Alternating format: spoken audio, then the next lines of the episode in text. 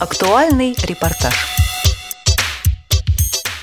Здравствуйте, в студии Илона Гольштейн, и сегодня темой актуального репортажа будет Всероссийский спортивный фестиваль детей-инвалидов по зрению, который проходил в лечебно-оздоровительном комплексе Дом отдыха Калантаева в Московской области. В нем приняли участие около 600 детей от 9 до 17 лет. Учащиеся из 60 коррекционных образовательных учреждений для слепых и слабовидящих детей приехали практически со всей России.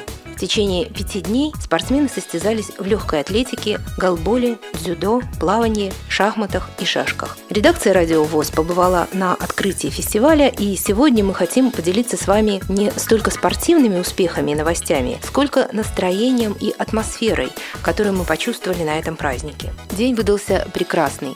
Солнце по-осеннему уже холодное, но все же еще очень яркое, встретило нас в этом просторном доме отдыха. Все дорожки были засыпаны листьями, которые шуршали под ногами, и земля казалась засыпана золотом. Отовсюду раздавались детские голоса, ведь именно в этот день все собрались на открытие фестиваля. Официальную часть праздника я позволю себе пропустить, но не познакомить вас с главным судьей соревнований Петром Буйловым я не могу. Петр Захарович Буйлов также тренер сборной команды России спортсменов с нарушением зрения. На данном фестивале спортивном инвалидов по зрению я выступаю в качестве главного судьи. Моя задача объединить все виды спорта и хорошо их провести, чтобы спортсменам очень понравилось. В каком бы качестве э, тренер не выступал на соревнованиях, он всегда прежде всего тренер. И профессионально он всегда будет смотреть за спортсменами и всегда искать каких-то ну, звездочек с э, какими-то очень хорошими природными данными. Цель жизни такая – найти а, спортсмена. Если Федерация спорта слепых, она как бы проводит мероприятия, то цель спортсменов, тренеров вернее, подобрать себе будущих спортсменов, с которыми они будут работать. Я как судья, главный судья соревнований, всегда стараюсь отметить каких-то вот наиболее молодых спортсменов, а, которые, может быть, э, и не завоевали а, медали на этих соревнованиях, но проявили волю к победе, настойчивость. Не только слово, может быть, и, и ласковая беседа, они всегда,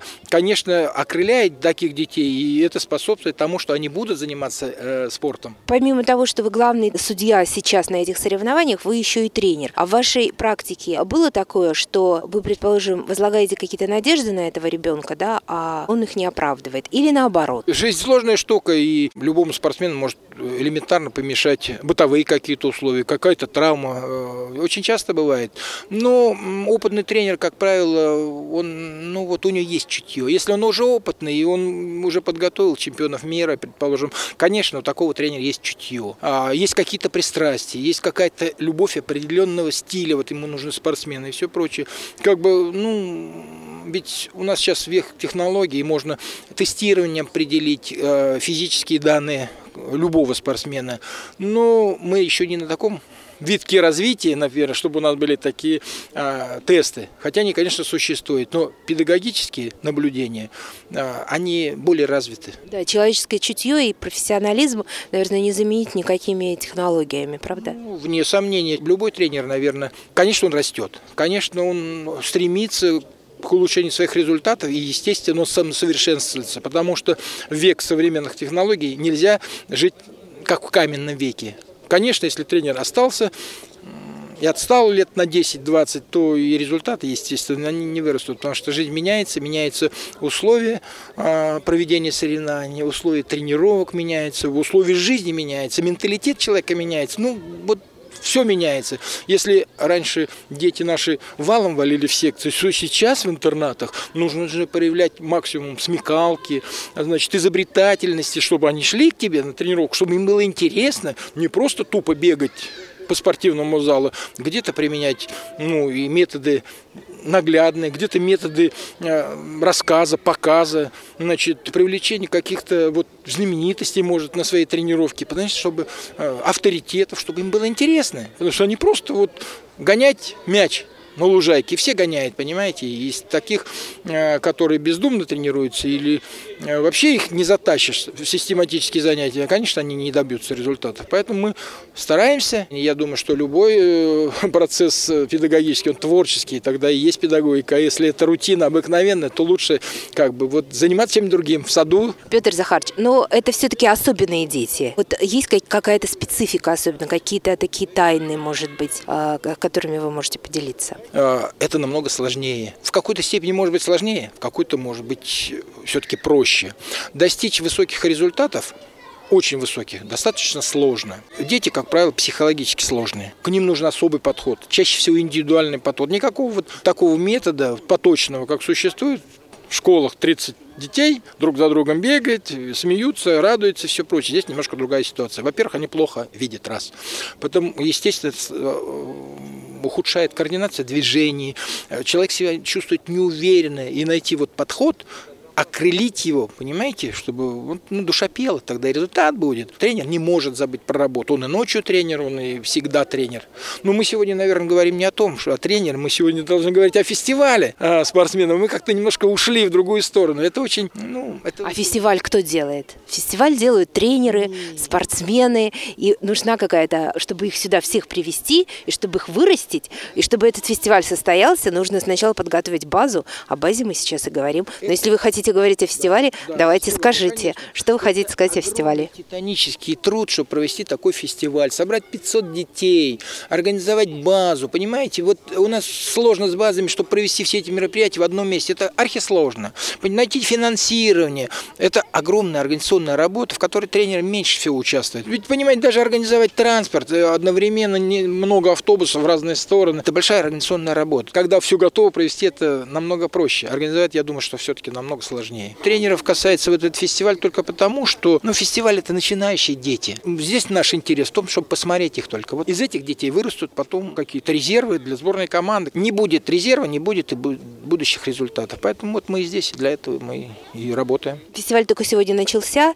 Что вы пожелаете вот каждому ребенку, каждому тренеру, который, который сюда приехали? Вы понимаете, э, наверное, все-таки хорошо, что фестиваль проводится здесь, в области. Фестиваль – это огромный праздник для детей, которые приезжают из глубинки. Я вижу, что это вот радость большая для детей, а потом где они могут сфотографироваться с министром спорта, вот так, рядышком, понимаете, запросто с ним поговорить, понимаете, и вот на всю жизнь это след, большой след в душе вот этих детей, инвалидов, которые чаще всего как бы вот многого не видят, будем говорить так в жизни. Поэтому э, не сколько может быть спортивное мероприятие, сколько мероприятие такое вот воспитательное, для душ наших детей. А скажите, что нужно вот самим ребятам, чтобы все-таки достичь вот каких-то результатов? Какие черты характера они должны в себе воспитывать? Я не знаю, я не хочу оказаться крамольным, я должен надо попасть такому э, ребенку в хорошие руки, понимаете, хорошему педагогу, прежде всего. Конечно, есть дети упрямые, есть дети настойчивые, но таких мало. Если не будешь ему вкладывать энергетику свою, ничего не вырастет. На камнях, к сожалению, не все растет. Я все ощущаю с каждым годом все меньше и меньше этой разницы. И я думаю, она когда-то наступит, что мы не будем ощущать. У кого-то болит нога, у кого-то там инвалидность по глазам, у кого-то еще что-то болит. Все одинаковые люди, которые имеют право жить счастливо на этой земле. Сегодня я хочу особое внимание обратить на плавание. И прежде всего обратить внимание родителей, кто воспитывает детей с нарушением зрения. Ребята, которые занимаются этим видом спорта, пусть даже они не станут в дальнейшем победителями, но победа над самими собой им обеспечена. Потому что плавание для ребенка, слепого и слабовидящего, это прежде всего реабилитация. Все мы знаем, что занятия в воде вызывают у детей положительные эмоции, способствуют укреплению сердечно-сосудистой и дыхательной систем, а также опорно-двигательного двигательного аппарата. Ребенок хорошо развивается, стимулируются обменные процессы, в воде укрепляется нервная система. Дети, которые плавают, очень редко болеют простудными заболеваниями. Крепче спят, хорошо кушают, у них повышается общий тонус организма, они становятся выносливыми. Это то, что касается каждого ребенка, независимо от того, зрячий он или слепой. Но что очень важно для наших детей, это то, что у них совершенствуются движения. Как трудно слепому ребенку ориентироваться в пространстве, координировать свою походку,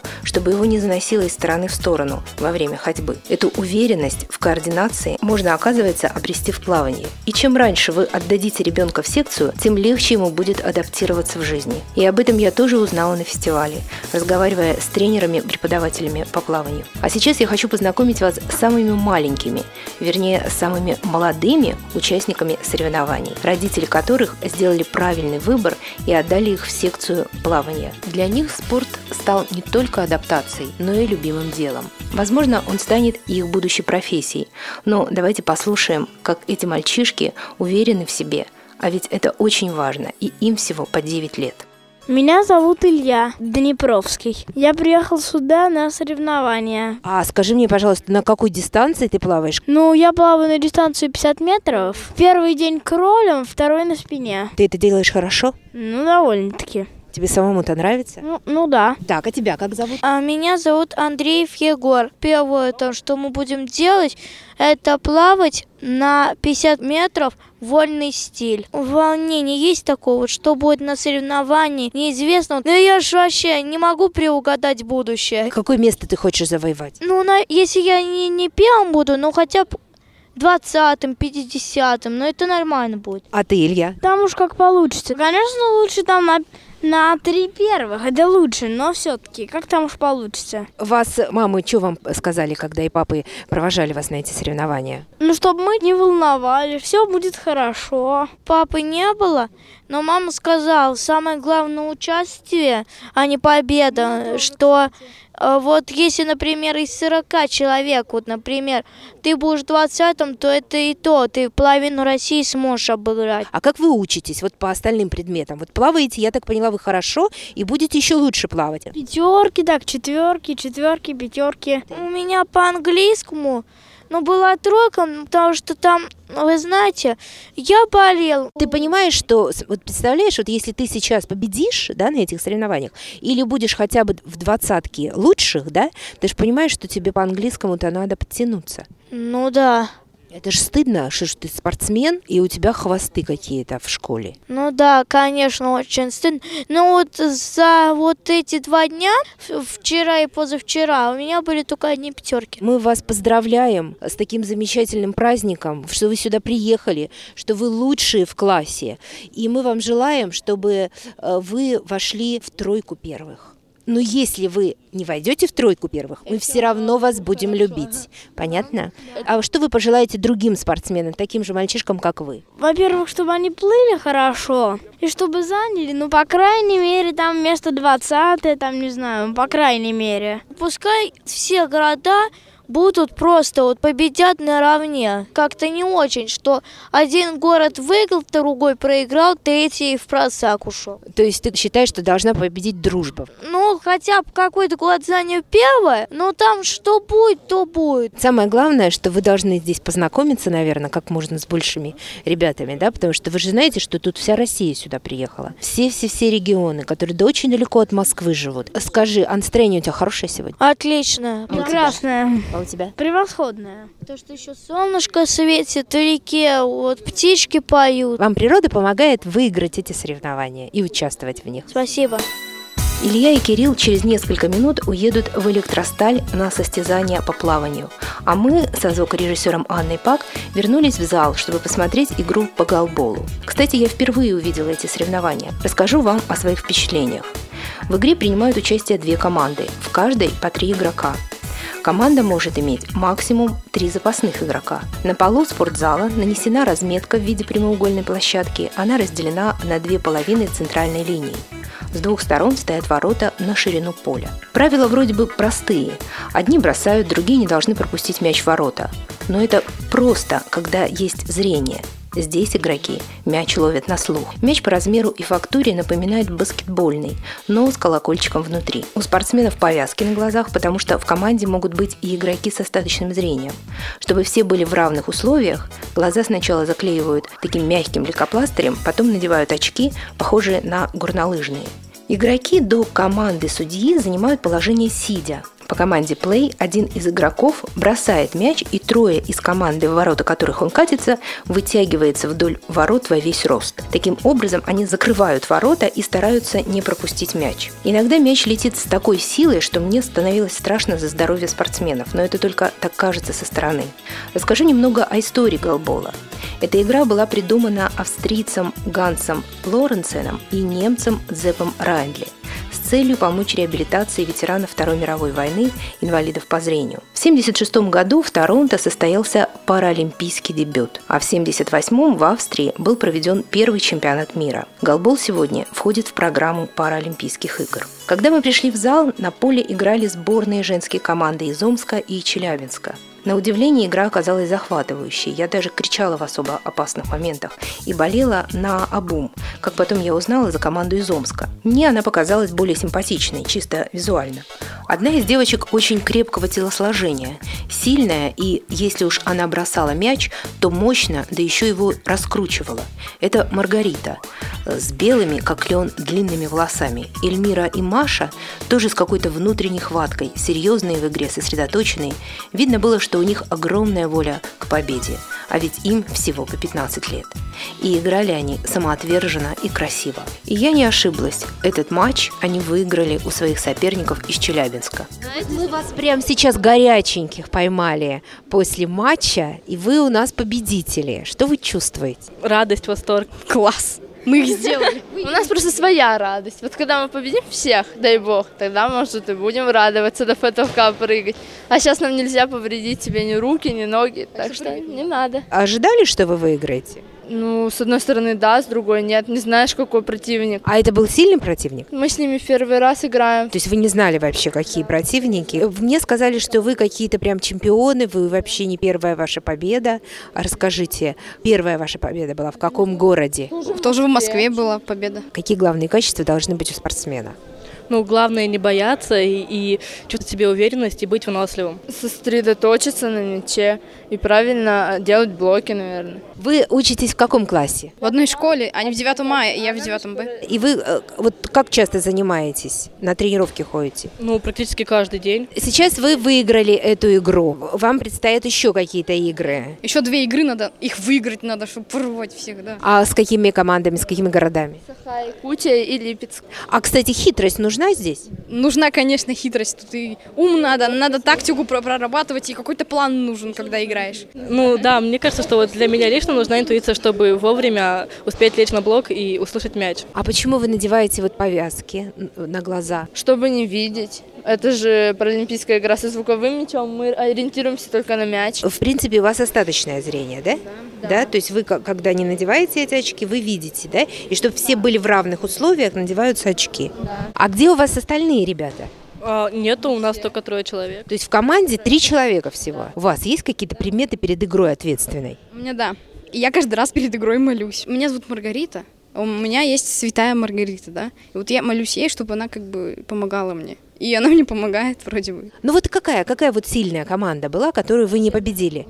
Во- Вологодская область, там, да, да, там они сильные вообще. Ясно. Ну, я думаю, что сейчас вы должны что-нибудь пожелать всем оставшимся и мальчишкам, и девчонкам, а, которые, и- которым еще предстоит играть, что и вам еще сегодня играть. Что вообще вот, ну, самое такое главное, что вот нужно усвоить, чтобы, если проиграешь, не расстраиваться, а если а, выиграешь, не расслабляться. Потому что обычно, когда человек выигрывает, он как-то расслабляется. О, я самый сильный, да? Вот что бы вы пожелали им? Ну, удачи, там, успехов, я не знаю, чтобы они были сильными и не сомневались в себе. Спасибо, девчонки, большое. Мы желаем вам удачи. В этот день я встретилась с тренером-преподавателем коррекционной школы для детей с нарушением зрения номер 127 из Челябинска Николаем Слабцовым. Он также старший тренер Федерации спорта слепых по конькобежному спорту. Это, кстати, для меня тоже открытие, то, что слепые и слабовидящие дети могут кататься на коньках, да еще участвовать в соревнованиях по этому виду спорта. Николай Юрьевич Слабцов привез на соревнования сборную команду молодых спортсменов из Челябинской области. Вы знаете, я обратила внимание, с какой заботой и любовью тренеры говорят о своих воспитанниках, как они гордятся их даже самыми маленькими победами. И это, я думаю, не только на словах. Привезли делегацию легкоатлетов, дзюдоистов, пловцов города Челябинска в количестве 10 человек. Так как я тренер-преподаватель коррекционной школы, то есть я работаю параллельно еще с этими детьми. Среди наших детей есть звездочки. На последних соревнованиях, это Всероссийская спартакиада инвалидов среди молодежи, э, наша команда Челябинской области завоевала первое общекомандное место. И среди наших спортсменов были такие триумфальные спортсмены, которые по пять золотых медалей завоевали по легкой атлетике. Безусловно, у вас есть какие-то проблемы в подготовке этих ребят, может быть, в обеспечении материальном этого вида спорта, потому что без поддержки государства, естественно, очень трудно э, воспитать спортсменов. Недостаточно просто желания. Ну, в частности, вот у нас в Челябинске условия очень хорошие для развития, вот, допустим, легкой атлетики, того же плавания. Вот голбол сейчас начинает развиваться. Кстати, мы сейчас переезжаем в новую школу буквально вот через неделю. Администрация нашего города и областное руководство реконструировали нам прекрасное здание в центре города где сейчас инфраструктура очень богатая, и все стадионы, все объекты будут как раз в близости вот нашей школы. И то есть доступ э, на спортсооружение будет беспрепятственен. Но проблемы какие? Проблемы действительно вот заключаются в нашем тренерском составе. Система оплаты отличается от оплаты тренеров детских спортивных школ. Детские спортивные школы могут получать какие-то надбавки вот за достижения. Наши же преподаватели все, которые преподают в области в коррекционном традиционных школах, и в Троицке, и в Озерске, и в других городах области, они не имеют этих надбавок. Дело в том, что у нас по нормативам невозможно в коррекционных школах и в интернатах ввести такие же правила, как в детских спортивных школах. Мы должны либо устроены быть либо в спортивных школах, тогда мы будем пользоваться вот такими же правилами. Ну, решаем вот сейчас на данный момент, попробуем решать эти вопросы. Я думаю, что в течение года мы их осилим совместно. Ну, я вам этого желаю, я вам желаю успехов на этом замечательном э, замечательном мероприятии, на которое мы сегодня приехали. Желаем вам удачи. Спасибо вам. Всего доброго. Фестиваль закончился, все ребята разъехались по домам, наверное, делятся сейчас своими впечатлениями, успехами и победами с родителями и друзьями. А на перроне Махачкалинского вокзала встречали детей, победителей и призеров Всероссийского спортивного фестиваля инвалидов по зрению. Дагестанская команда заняла второе общекомандное место. Дети привезли на родину 11 золотых и 5 серебряных медалей. 15 ребят сборной Дагестана были представлены из Вербашской школой и пятеро Махачкалинской школой-интернатом для слабовидящих детей. А главный приз – приходящий кубок в командных видах спорта и первое общекомандное место на этот раз уехал в Санкт-Петербург. Третье место в общекомандном зачете получила сборная из Москвы. Всего в этом году было разыграно 132 комплекта медалей. А на Радио ВОЗ с вами была Илона Гальштейн. Отдавайте своих детей в спорт. До новых встреч в программе «Актуальный репортаж».